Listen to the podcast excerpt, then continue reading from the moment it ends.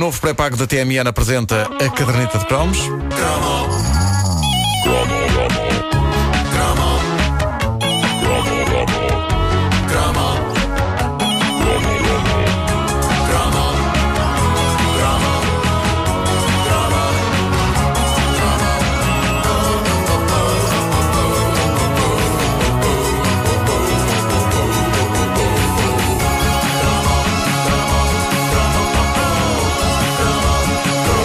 E eis que chega a hora de prestarmos homenagem a uma lenda da TV que incluía uma mulher por quem todos, sem exceção, todos nos apaixonámos. Até Wanda Miranda, É verdade. nos nossos anos escolares. Estás falando de quem? Olha a música. Para, para, para, para, para, para, para, para. Bom, a série chamava-se Dempsey and Makepeace, uma série britânica sobre um duro polícia americano, Dempsey, que é enviado para Londres e é emparelhado com uma snob polícia inglesa, Makepeace. Tão linda, pá, Tudo- tão linda. É Era linda, é era linda. Aquela franja, pá. E esta situação tinha imensas coisas básicas e previsíveis, não é? Primeiro, a extrema embirração entre os dois parceiros, depois, uma tremenda tensão sexual e, sinceramente, não me lembro se na série acabava por acontecer alguma coisa entre eles. Acontecia assim no último Eh, episódio. Foi? A sério? Não me lembro também. Houve? Acontecia magia. Iam, iam para o leito? Por oposição ao modelo detetivo. Sim, Sim, nunca- sim, sim, sim. sim. E também ao Miami Vice. Também Aqui nunca aconteceu nada e, entre na vida real também, e na vida real também aconteceu. Mas eu desconfiei logo porque quem desdenha quer comprar. Na, vida real, na vida real, Michael Brandon, o ator que fazia de Dempsey, e Glynis Barber, a atriz que fazia de Makepeace, acabaram por casar e naquilo que é um exemplo raro no mundo do showbiz, ainda hoje estão juntos. É bonito. É bonito. É bonito. É, É bonito. E é é caso único, é a única mulher de Barber que eu achei interessante. Bravo, bravo. Obrigado. Ah, e ainda fazem teatro juntos. Ah, isto é que é um amor eterno. Mas a verdade é que eles tinham uma química valente entre eles. E todos nós, rapazes adolescentes de hormonas saltitantes, de hormonas saltitantes.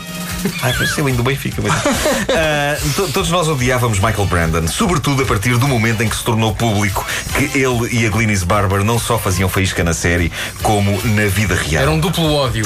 É verdade. Eu, eu lembro-me do inesquecível serão em que tomei conhecimento com Dempsey and Makepeace. Não foi o serão em que passou o primeiro episódio, foi o serão em que a RTP passou a promoção ao primeiro episódio da série, que iria eh, exibir daí a uns dias. Não havia internet, a gente não sabia de antemão da existência de séries. Nós basicamente levávamos com elas na cara, eh, ou no dia em que estreavam e mudavam as nossas vidas, ou então um ou dois dias antes, com uma destas promoções eh, da RTP. E se a RTP conseguia promover séries e filmes na altura? Que belas promoções! Opa!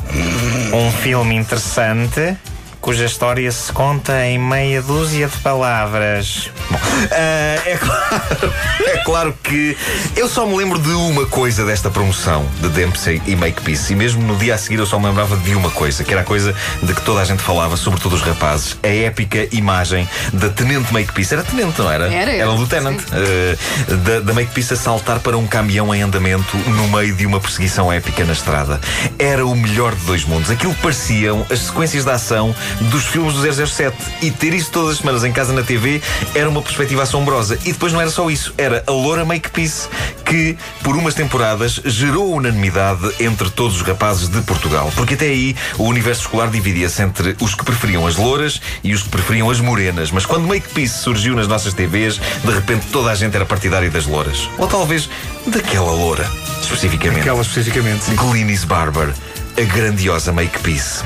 A estreia de Dempsey e Makepeace num serão de 1985 tornou-se num acontecimento, pelo menos assim o foi na Escola Secundária de Benfica, penso que terá sido noutras nas vossas Foi, eh, foi, foi. também. Acordava à terça à noite. Não, mas sim, senhor. Terça à noite, exatamente. A expectativa era palpável durante o dia, durante a terça-feira da estreia. Ah, não se falava de Ao outra contrário coisa. dela, valha-me Deus. Nos. eh, o quê? O quê? Ela- o quê? Ela não era palpável. Pois não. Quer dizer, o- Maldito sejas, o- Brandon! o Michael Brandon! Para o Michael Brandon, sim. Eh, para Cão, nós, não. cão. Podias levar a mão ao ecrã. Lembram-se, os ecrãs naquela altura faziam. Estática, estática. É verdade. Ah, mas não se falava de outra coisa, tudo por causa da imagem da Makepeace a saltar para o caminhão e as horas e os minutos demoravam a passar. E à noite, todos estávamos de olhos pregados à televisão para o épico primeiro episódio da série e ninguém ficou desiludido. Aquilo era um cocktail explosivo de sensualidade, tiroteio e pancadaria. E que mais podíamos querer? E ninguém esquece o momento em que Dempsey conhece Makepeace. É num bar e ela está disfarçada de empregada barra espécie de coisa toalhinha da Playboy e ele nem imagina que aquela bomba sexy é a sua futura parceira na polícia. Olhem para isto, olhem para isto. You got a man in here, let me find. Is he an informant? Not exactly.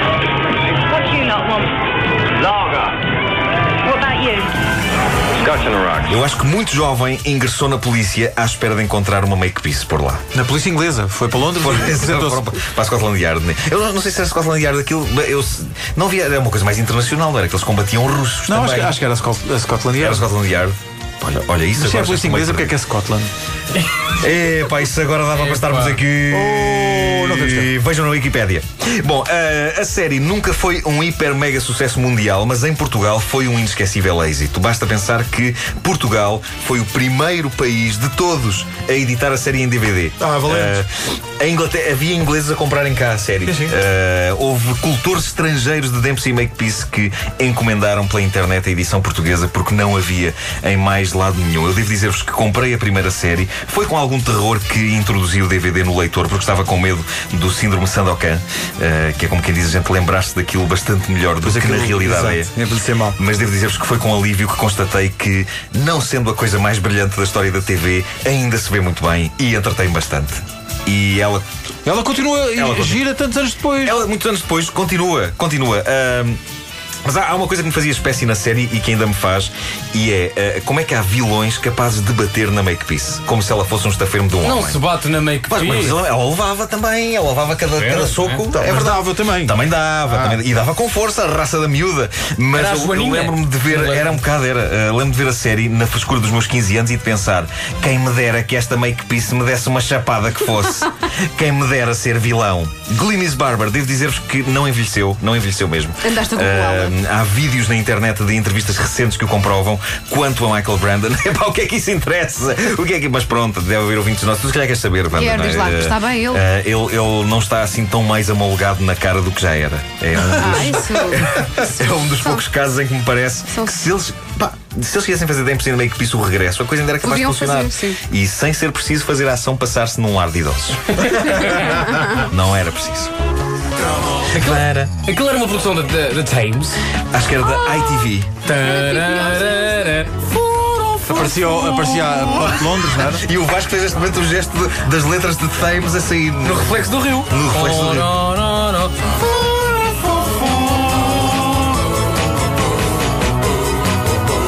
Caderneta de cromos da Rádio Comercial, uma oferta e o novo pré-pago da TMN.